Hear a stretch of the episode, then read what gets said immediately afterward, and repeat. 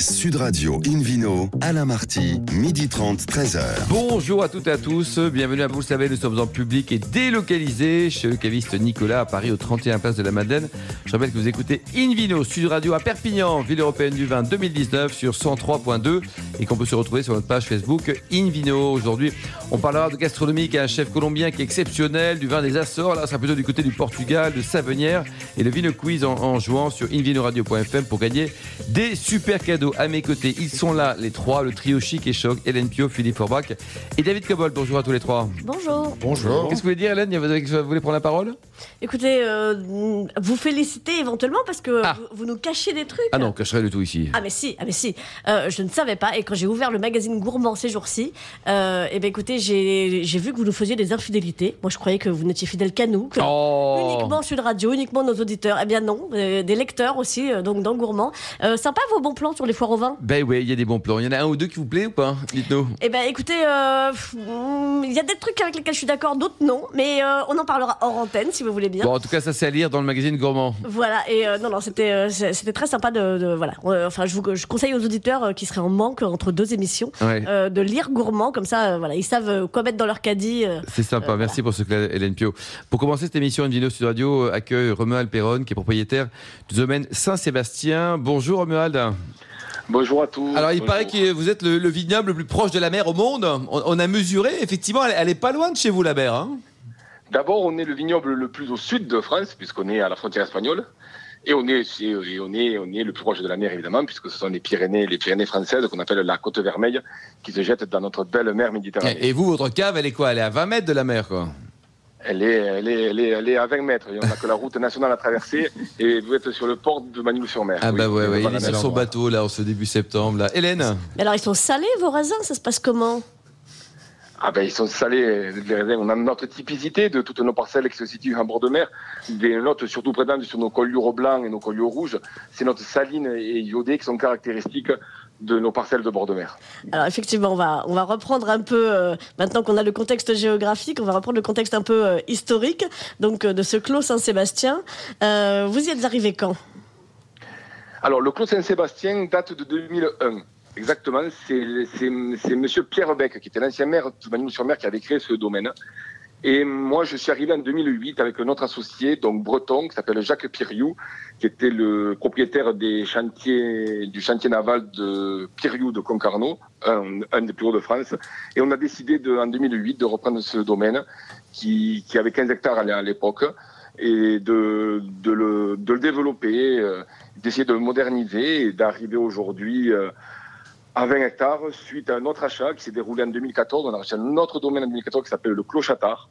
Et donc, on a fait la fusion du domaine Saint-Sébastien, qui est le domaine originel de Pierre Beck, avec le domaine du Clochatard. Et on est devenu depuis 2014 aujourd'hui- le Clos Saint-Sébastien. Romuald, donc vous produisez, donc déjà vous êtes basé à Bagnoul-sur-Mer, et vous produisez donc des collioures et des bagnouls.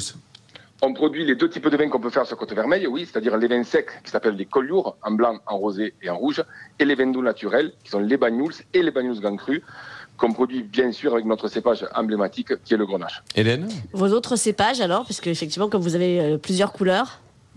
Mais le cépage traditionnel, c'est le grenache, avec les trois couleurs. Le grenache euh, gris et blanc, qui permettent de faire euh, tous les vins blancs, soit en collioure ou en bagnouls, et le grenache noir.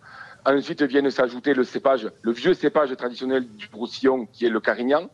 Et puis on appelle maintenant les cépages dits améliorateurs, qui permettent de, diversifier euh, les assemblages des collioures.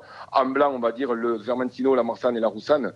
Et sur les rouges, la Syrah, le Mourvèdre, voire le Cinsault. Mais le, le grenache représente aujourd'hui 90% de l'encépagement de notre appellation. Alors, euh, vos, vins, donc, effectivement, dont on a, on a dit les appellations, euh, où est-ce qu'on peut les trouver? On les trouve que dans votre région ou, euh, ou rassurez-nous, il y en a aussi à Concarneau Jacques Piriou, on a remonté avec lui à Concarneau, ça se passe comment? Ah, Concarneau, évidemment. Donc, j'en profite pour passer le bonjour à notre ami Philippe Perron, propriétaire de la cave du Moros, plus grande cave de Bretagne, donc qui est un partenaire principal de notre cave. Après, nous produisons aujourd'hui, nous, 100 000 bouteilles. Euh, 100 000 bouteilles qui se répartissent très simplement. C'est un tiers de vente directe, un tiers euh, France, donc à travers la France, et un tiers à l'export, donc principalement États-Unis, Canada, Japon, euh, Suisse et Danemark. Alors, Hélène, vous avez goûté donc euh, l'ensemble des vins de ce domaine euh, Saint-Sébastien, une très belle maison. Euh, vous en avez sélectionné un pour les auditeurs de Invino Sud Radio. C'est donc le vin coup de cœur de ce samedi 7 septembre. Absolument. Il s'appelle Inspiration Minérale 2017, donc du Clos Saint-Sébastien. Et euh, c'est mon coup de cœur pour son nez très frais, mentholé. Euh, J'étais très étonnée par son- ses arômes d'ananas. Je ne savais pas qu'il y avait des ananas à Collioure, mais clairement, Il y a oui. Euh, tout ce qu'on veut à Bagnoul-Sacolio. Mais c'est ça. Il suffit de demander. Très clairement, Tout. D'ananas là-bas parce que c'était c'était vraiment flagrant. Euh, en bouche, on avait les mêmes notes avec en plus une légère amertume, une petite touche de poivre qui donnait de la longueur. Euh, final pamplemousse pleine d'énergie.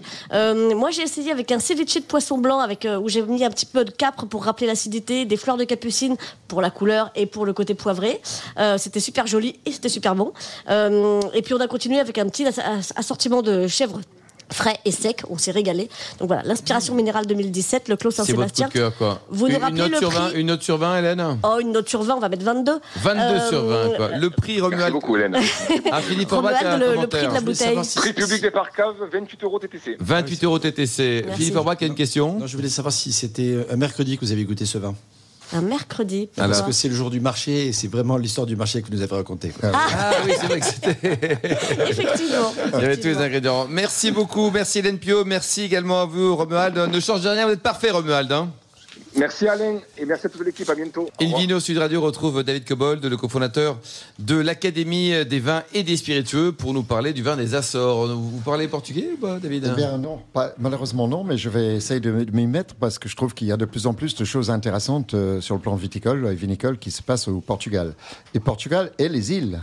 Euh, là, j'ai découvert assez récemment, un peu dans l'esprit de, de ma chronique de dimanche dernier, euh, qu'il faut ouvrir les horizons et découvrir. Donc j'essaie de le faire aussi. Euh, il faut le faire. On n'a jamais fini de découvrir les choses dans le vin.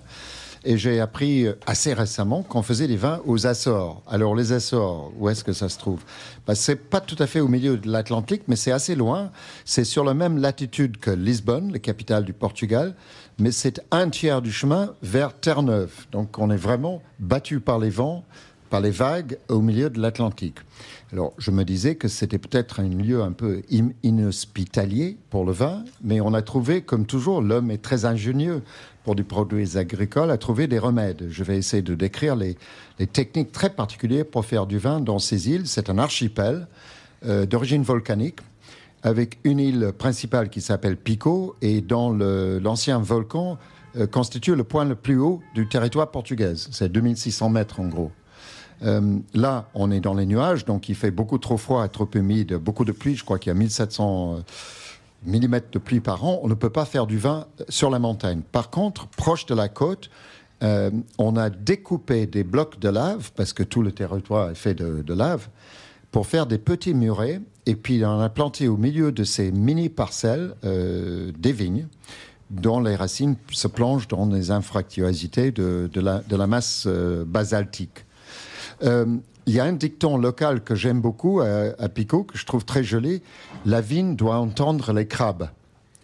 Euh, la vigne doit entendre les crabes. Ça veut dire qu'il faut planter proche de la mer, pas à l'intérieur de la terre. En général, on s'écarte un peu de la mer à cause des vents, mais ces petits murets servent de protéger la vigne euh, du sel qui vient de l'éclaboussure des, des, des grandes vagues sur la côte. Alors ça, c'est quelque chose de, très important, mais ça rend le travail extrêmement ardu. J'ai parlé avec Antonio Mathanida. Antonio est un vigneron euh, portugais, un producteur portugais, dont la mère vient d'Alentej. Il a commencé à faire du vin en Alentej. Après des voyages, il a travaillé à il a voyagé en Australie, en Californie. Ensuite, son père vient de Pico. Il a commencé à faire du vin à Pico dans les Açores. Et maintenant, il fait aussi du vin avec sa sœur qui vit dans le Douro. Donc, il fait le, le grand triangle. Ah oui, c'est une belle Euh, région de l'Euro. Et c'est très passionnant. Donc, il a, il a aidé à reconstituer. Beaucoup de, de vins sont faits par une cave coopérative. Les cépages sont aussi très in- originales. Le, le, le phylloxéra est passé par là, a détruit le vignoble au 19e Le siècle. phylloxéra, c'était quoi Oui. ça, David? Bah, c'est cette maladie, comme toutes les bonnes choses qui viennent des États-Unis. Euh, Marqué en Angleterre, il y a quelques, il y a quelques noms qui circulent aussi. Hein. ouais, ouais, non, mais Bon, ouais. l'Angleterre, à mon Allez. avis, de devenir le 52e État des États-Unis.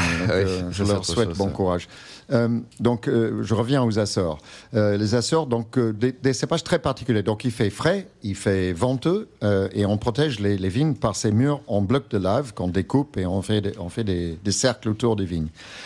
Les cépages sont, sont typiquement de les Açores et ont parfois des synonymes avec les cépages portugais, mais ce n'est pas les mêmes cépages. Par exemple, la, la le Verdelho et le Terraneses euh, sont autochtones, en tout cas, sont des variantes qui sont spécifiques aux Azores. On a pris certains de ces cépages pour les planter plus au sud, dans les Canaries d'ailleurs. Ah oui. Les quelques rouges sont assez vifs, assez légers. Euh, c'est les blancs qui sont les plus intéressants. On trouve le Tinto Roriche ou l'Ar- l'Argonèche, le Castelao, le Ruffete et le Saborigno. Euh, les vins blancs sont vraiment assez proches en style des vignes verdes, c'est-à-dire vifs, légers, assez fruités ou, pas, ou moyennement fruités.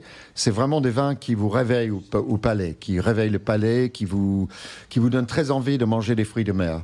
Euh, mais c'est des paysages absolument Très étonnants. joli, quoi. D'ailleurs, on va poser une question à, à notre invité qu'on a eu tout à l'heure, Romuald Perrog. Romuald, vous êtes euh, toujours avec nous? Oui, oui, Alain. Et alors, vous avez également vendangé sur des îles. David parle d'îles, et vous avez vendangé il y a quelques années. Avant dans la Banue, vous étiez où exactement?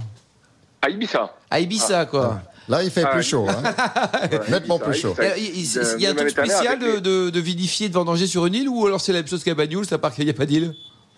C'était surtout la spécialité des Mourvèdres, parce qu'il y avait, Ah qu'on ouais. appelle le monastrey. Ouais. Il y avait une particularité, la grande particularité, c'était un pied franc, parce que le Ah, pied n'était pas arrivé dans les sables. Bon. Il y avait beaucoup de Mourvèdres en pied franc. Et, et pour terminer, d'ailleurs, c'est toujours important dans une bonne bouteille de vin, Romuald, vous avez des, des- des- un bouchage particulier peut-être pour vos bouteilles au domaine Saint-Sébastien? Ah ben, au, au Saint-Sébastien, on utilise principalement les bouchons de hein, et, et sur la cuvée que l'un avait sélectionné, donc respiration minérale, on utilise le fameux bouchon de diam 30. 30, euh, qui marche 49 très bien, quoi. diam 30 Bon, qui nous permet d'avoir une, une perméabilité extrêmement extrêmement bien, quoi. Merci beaucoup. On continue avec David, parce qu'on a fait un petit détour par vous, là, pour parler euh, des, îles, et, et on revient avec David sur une autre île. Non, Donc, euh, Pico n'est pas la seule île des Açores, parce que, comme je le disais en début, c'était, c'est un archipel. Euh, il y a une autre île sur laquelle on peut trouver du vin, ça s'appelle Biscoitos. Euh, c'est un tout petit peu territoire euh, qui est situé au nord de, de Terceira. Euh, on fait des vins aussi fortifiés sur ces îles. Il ne faut pas oublier que l'origine de la viticulture, c'était les Portugais qui voulaient ravitailler les bateaux. Merci beaucoup, David Cobol. Merci à tous. On se retrouve dans un instant au bar à vin du caviste Nicolas Paris, au 31 Place de la Madeleine, avec le Vino Quiz pour gagner des cadeaux en jouant sur invinoradio.fm. Sud Radio Invino, Alain Marty, midi 30, 13h. Retour à la cave Nicolas à Paris. Nous sommes place de la Madeleine pour cette émission publique et délocalisée avec The David Cobold et le Quiz, David. Et oui, euh, le principe est simple. Chaque semaine, nous vous posons une question, une bonne, sur le vin, et le vainqueur, qui est excellent, gagne un très beau cadeau. Devinez quoi? Un abonnement à la revue de Vin de France. Très bien, de un an en plus. C'est pas joli ça? Très joli cadeau. 12 mois. Voici la question de ce week-end. À quelle célèbre émission de cuisine notre invité Juan Abalez a-t-il participé en 2012 Réponse A, Bon Appétit, bien sûr. Réponse B, Top Chef.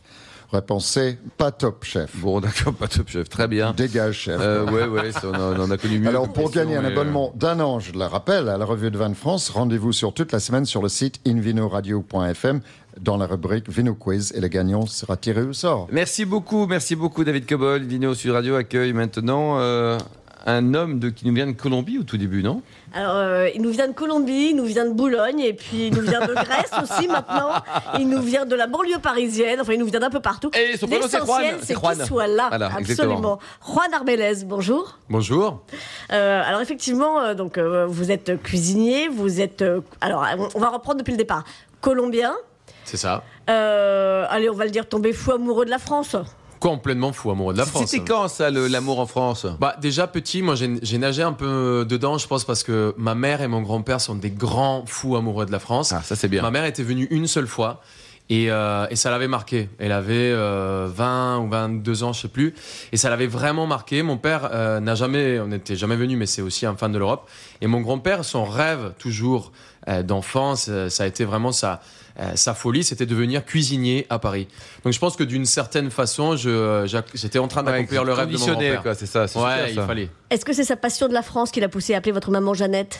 Oui, c'est vrai. J'ai euh, Christian, Jeannette, j'ai Lisette, j'ai euh, Lucette. Il y a, il y a Et vous, que des Juan, euh, bon, Ouais, moi, je sais pas, ils ont fait un petit euh, off, euh, un, un hors-piste. Mais c'est vrai qu'il y a, il y a eu toujours cette passion de la France dans ma famille, sans trop la connaître, parce qu'ils n'ont pas vraiment eu la chance de, de la goûter, de la, de la voir, de la, de la déguster. Ouais. Et, euh, et je sais pas pourquoi, mais, euh, mais ça tombait bien. Et alors, vous arrivez en France, euh, au culot, euh, vous poussez la porte euh, de l'Institut Cordon Bleu. Euh, vous remplacez au pied levé euh, un candidat qui ne s'est pas présenté le jour du concours et vous arrivez premier. C'est vrai que c'est une histoire. euh, j'ai toqué aux portes de, l'école du Cordon Bleu. J'ai proposé de travailler en échange de, des cours parce qu'à l'époque, j'avais pas vraiment les moyens de me payer l'école. Et ils m'ont laissé faire le déjeuner des chefs et les mises en place pour les, pour les cours. Je rencontre les chefs parce que je les nourris et les, et les professeurs. Et un jour, à un repas, à un concours final, il y a un des étudiants qui se présente pas. Je demande si je peux le passer à sa place. Il sera qui me dit bon bah petit con vas-y euh, de toute façon tu sais rien faire. Il me laisse faire et, euh, et un- le jury qui était un jury externe euh, avec un chef qui était dedans euh, me donne la meilleure note. Et extraordinaire. euh, Belle histoire. c'est incroyable. Et du coup, euh, en sortant, il y a un des jurys, Patrick Terrien, qui est un chef incroyable, qui adore le vin, euh, son, sa cuvée, et il adore Jackie Blot. Ah, il mais est- ça, c'est vrai. Il est à Tours. Ça, c'est trompé, il s'est pas il est à trompé. Tours, il adore. euh, Montlouis, notamment. D'ailleurs, oui, et je lui dois un dîner Ouais. chez, Jackie, chez Jackie à, à Cademain. On veut chef. bien venir aussi. Hein. Et, ouais, et, du coup, et du coup, ce chef, il me dit Qu'est-ce que tu veux faire plus tard? Je lui dis euh, Mon rêve, c'est de rentrer chez Pierre Gagnère, mais il prend pas de stagiaire. Et il sort son portable. Il appelle Pierre Gagnère. Une semaine derrière, j'étais euh, Ah, c'est beau, ça, après, cette il y a magie. toute l'aventure Et Top alors, Chef. Pauline est arrivée quand alors dans l'histoire? Alors, allez-y, Enfin, Hélène, quoi. après, il y a toute l'aventure Top Chef. Et puis, euh, un jour, euh, voilà, de, de, de, de fil en aiguille, euh, vous ouvrez le premier restaurant, le deuxième, le troisième. On en est au sixième. Alors, je vais, je, je vais tous les citer, pas forcément dans le bon ordre. hein. Euh, Ils sont bah, tous à Paris, hein, déjà, Hélène. hein ils sont tous en région en parisienne. région parisienne, d'accord. Euh, on en a deux à Boulogne, Plancha et Le Vin. Euh, donc Plancha plutôt bistronomie, Le Vin autour du pain et du vin, on y reviendra bien sûr. Euh, toujours euh, hors Paris, on va dire, on a euh, les deux Yaya. Non, on a un des Yaya, le Yaya Saint-Ouen. Elle est troublée, Hélène, aujourd'hui, je sais pas pourquoi. Eh bien écoutez, oui, on a Maya, ville d'Avray également, et puis Yaya Al-Secrétan qui est dans le 19e, et j'ai oublié Vida qui est dans le 10e arrondissement. Donc ça fait beaucoup de choses. Celui sur lequel je voudrais qu'on revienne aujourd'hui, ce serait le vin, puisque c'est autour du pain et du vin. Ouais, c'est un, c'est marrant, mais pendant très longtemps, j'ai été, euh, j'ai préparé des, des énormes repas, je bossais dans les étoilés, je me rendais compte que euh, il y avait deux éléments qui étaient toujours des espèces de, de Don Quixote, euh, qui étaient toujours là, accompagnants, fidèles. Ils, ils étaient toujours là, mais mais on leur donnait pas assez d'importance. C'était toujours un peu le deuxième rôle. Et, euh, et je sais pas pourquoi, je me suis dit qu'il y avait quand même un, un univers incroyable autour du vin et autour du pain, et j'ai eu envie de les mettre un peu au centre de, c'est un resto où il y a que du pain et que du vin. non, mais, Ah, bon. mais tous les plats tournent autour de ça. Donc du coup, on remet un petit peu cette... Mais quoi, par exemple? Bah, tous les recettes qu'on oublie un peu, le, le- le fameux chabreau. Ah, Ouais, chabreau. ça c'est incroyable, ah ouais, mais ça, c'est une Ouais. grande tradition qu'on a oubliée en dans France. le sud-ouest, oui. Exactement, dans le sud-ouest où on avait le bout de soupe ou le, le bout de plat, on rajoutait un petit coup de pinard. Ben ouais. On a un que un, Moi, j'adore ça, je vais venir chez vous. Alors, C'est génial, hein. Et du coup, c'est vrai que cette, cette tradition, on a essayé de la remettre un peu euh, à l'heure du jour. On a fait beaucoup de plats en sauce et on a retravaillé. J'adore cette phrase. Elle est, elle est vulgaire mais coquine. J'adore euh, ce plat Ah, qui a été un qui tout- va rougir. Non mais ce plat qui a été un tout petit peu prostitué par la brasserie, qui est la tartine. Vous voyez la Tartine, qui. Ouais. qui en vrai c'est une recette incroyable parce que c'est euh, une tranche de pain euh, au levain qui est bien snacké à la plancha avec un beau morceau d'épaule d'agneau, un peu de roquette, un peu de parmesan, Ben, un bon parfait. jus un peu réduit, ça avec un bourgogne un peu épicé, ça marche très bien. Donc du coup, c'était euh, remettre un peu, euh, un peu comme euh, le centre de, euh, du, de- du scénario ou du film, le pain et le vin qui étaient Et comment vous avez pour financer tout ça? Parce que 6-7 restos, c'est énorme quand même. Bah, le premier, c'était plancha. Je suis arrivé, j'avais euh, 2000 euros économisés euh, en poche parce que j'ai toujours été un bon vivant et j'adore le vin et je dépensais tout euh, Ouais, dans des en bonnes plaisir, bouteilles, tout ce que j'ai économisé. Et, euh, et en fait, j'ai réussi à, à faire décoller un restaurant qui était en faillite. D'accord. Euh, ça Plancha à Boulogne. Exactement, Placha à Boulogne. Ça a tellement cartonné, c'est devenu un des, euh, des emblèmes de Boulogne. Et le banquier m'a appelé pour me dire Est-ce que tu veux pas ouvrir un deuxième? C'est le banquier qui vous le a appelé. Alors, ça, c'est singulier. ça. Alors, Alors, quand le Alors, banquier. quelle, quelle, quelle marque, quelle, quelle, euh, quelle, quelle maison alors non, non, je, je le dirai pas parce que je Ah ne bon. suis plus chez eux. Ah bon, d'accord, ok. Ah, Les taux est trop élevés. infidèle. Je me suis rendu compte qu'après, il m'a prêté de l'argent, mais trop cher. Ah bon, d'accord. Enfin, déjà, il a prêté. Du Quoi. coup, moi, je voudrais revenir sur le vin. Dernière donc. question, oui. Euh, d'où vient le pain? D'où vient le vin chez vous? Est-ce que le pain, c'est vous qui le, qui le faites? Est-ce qu'il est fait au restaurant? J'ai voulu faire le pain au restaurant et en fait à le vin, vu l'espace, on n'a pas réussi. Aujourd'hui, on fait le pain chez Yaya et euh, à Vida. À Levin, on a travaillé avec un boulanger qui est euh, à 100 mètres. J'adore travailler euh, local.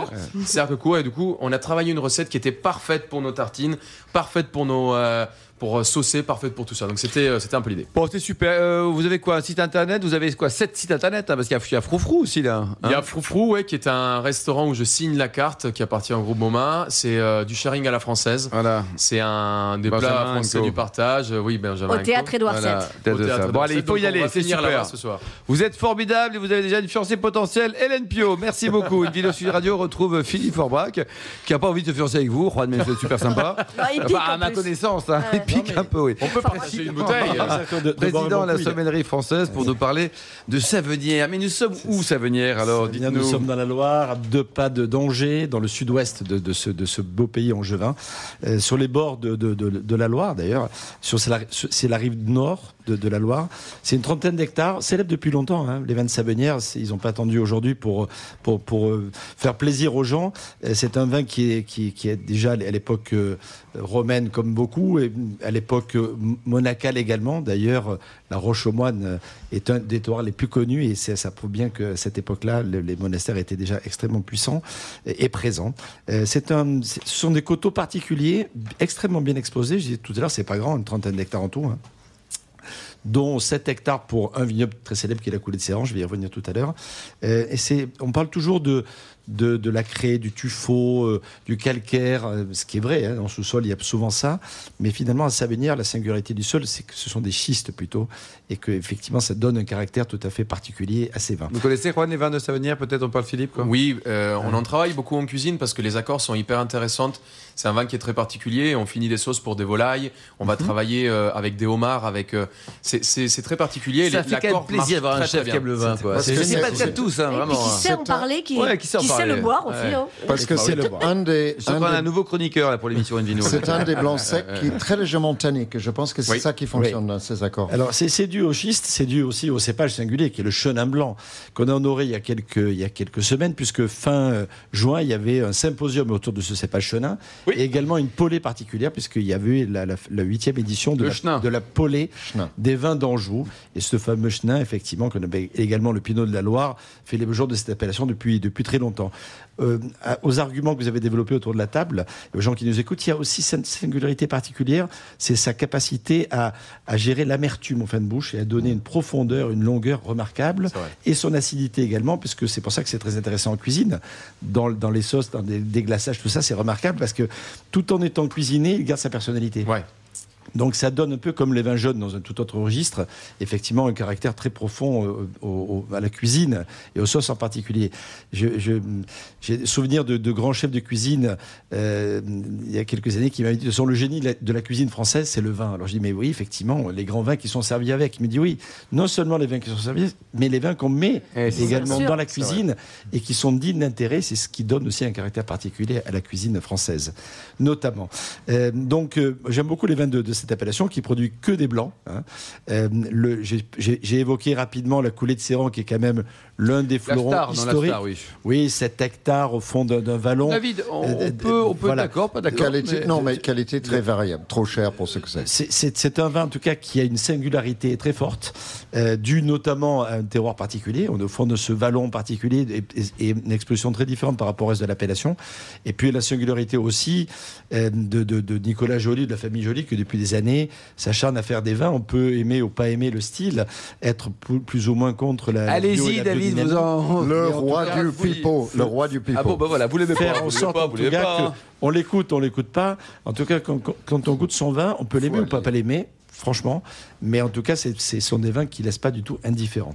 Euh, autour de, cette, de, cette, de, ce cru très célèbre, tout à l'heure, on évoquait euh, la Roche aux Moines, hein, qui appartient effectivement. Euh, Bien sûr. Ils ne sont pas nombreux les, les producteurs, mais c'est très intéressant également. Et puis les Savenières tout court, qui sont franchement de très bonne qualité et, aussi d'un bon rapport qualité-prix. C'est pas des vins très très chers, or ce sont des vins qui ont une vraie personnalité.